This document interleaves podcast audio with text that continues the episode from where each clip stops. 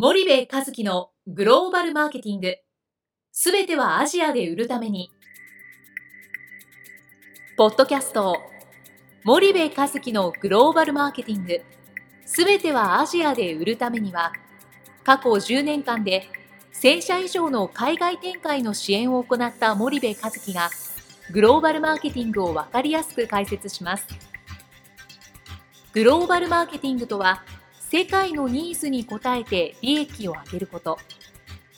アジアで売るためには、ものづくりプラスグローバルマーケティングを武器とした戦略を持たなければなりません。日本には素晴らしい企業が多く存在します。その企業とともにアジア市場を目指したい。再び、ジャパンアズナンバーワンと呼ばれる時代を作りたい。森部和樹は、そんな思いを持ちながらこの番組を皆様にお届けいたします。皆さんこんにちは。弊社より配信中の動画番組のご案内です。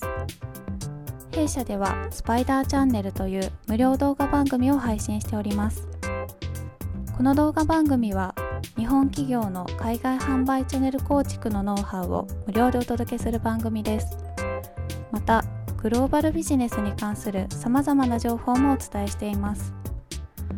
毎週火曜日金曜日の週2回配信。iTunes 内ポッドキャストにてご覧いただけます。iTunes にて番組タイトル名スパイダーチャンネル。大文字で SPYDERCHANNEL と検索ください。自動で最新動画がお手元に届く購読手続きが行えます。ぜひご覧ください。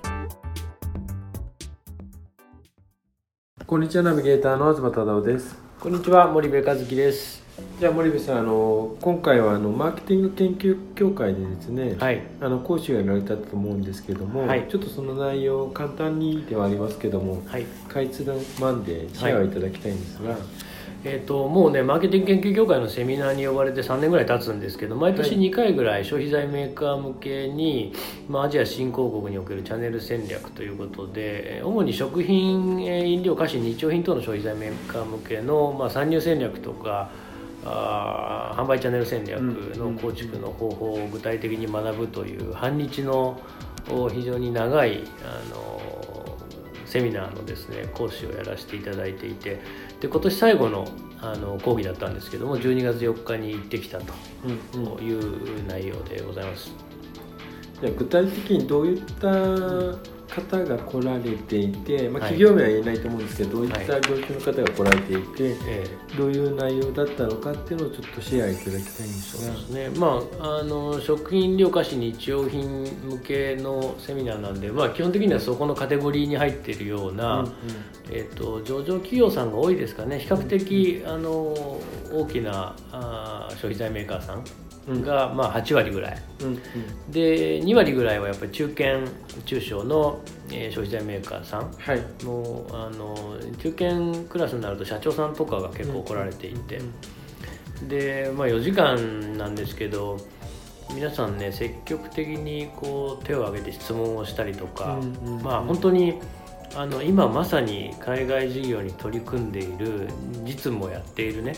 そういう担当者が多分多いんだと思うんですよね。はい、そういう方があのかなり真剣なトーンでうん、うん、あの本当に100人200人の規模でやるようなセミナーというよりかはもう数十人で本当に徹底的にみっちりやる、うんうん、最後、まあ、なかなか返してもらえなくてね1時間ぐらいね終わってからね。質問攻めに合うんでね、はいはいはい、そのみんなの前でなかなか質問しにくいんで、その時はこうジェネラルな質問をして終わってからこう具体的に自分の個別で。個別の質問を受けてですね、はい、まあ、お茶いっぱい飲みたいんだけど飲めずに1時間ぐらいずっとこう頑張るっていう、まあ、僕にとっては5時間参加者にとっては4時間というセミナーですかね。はいはいはい、はい具体的にどういった内容かっていうのはちょっと、うん、あの共有いただきたいんですけども、えっと、今回はですね、まあ、あの第1章から5章までお話をさせてもらってあの例えば目次をちょっとご紹介しましょうかね、はいはい、あの第1章は輸出ビジネスからチャンネルビジネスへの大転換ということであの日本の企業って、まあ、輸出型の輸出ビジネスって僕言ってるんですけどね港から港のビジネスをよくやってるってこの番組でもよくお話ししましたけども、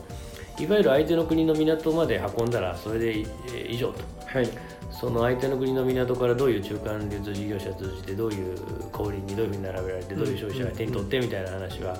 あのもうアジアのビジネスで無視しがちだとで、はい、それを輸出型でもいいからチャンネルビジネスに転換する必要があるよっていうことを散々この番組でも言ってると思うんですけど、それをより具体的に図解を使いながらなぜ重要でチャンネルビジネスに変わると何を得られて輸出ビジネスのままだとどういうその問題があるのかということを解説させてもらったっていうのが第1章の話。はいで第2章だと先進グローバル消費財メーカーから学ぶ3つのキーサクセスファクターということで、まあ、主要成功要因ですよね。なんでその先進的なグローバル消費財メーカーのアジアにおけるマーケットシェア高いの？と。彼らのその中には主要な成功要因が絶対あるはずだと、はい、で実はそこに3つの主要成功要因があって、うん、その主要成功要因をえっと丁寧に説明させてもらってるというのがこの第2章の話。で第3章からだいぶ実践になってくるんだけども具体的にその参入戦略をどうやって作っていったらいいのかと、でいろんなフレームワークをご紹介しながら参入戦略を作るためのフレームワークをお話をさせてもらったと。であの多くの企業がまあもうすでに参入してるんだけどもなかなかうまくいかないんで再参入戦略を作んないといけないと。か、まあ、当然新規で新しい国に行くための新規の参入戦略が必要だと、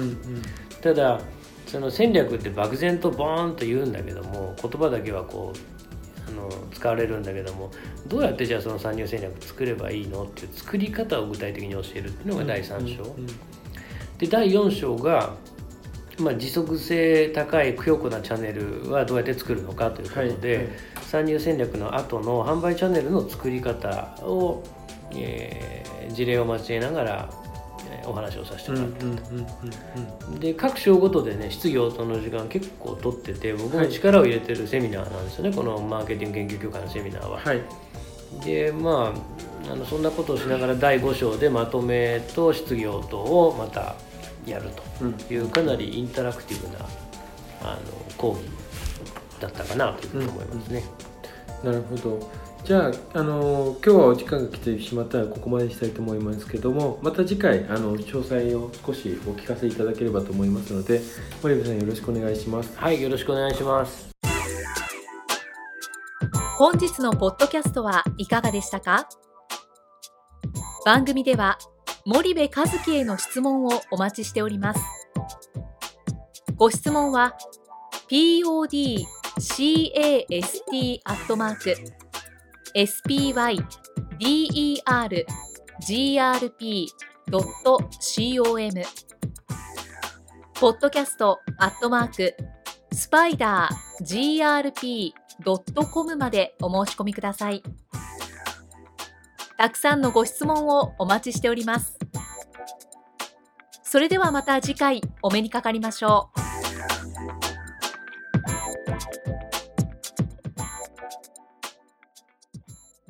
森部和樹のグローバルマーケティング。この番組はスパイダーグループの提供によりお送りしました。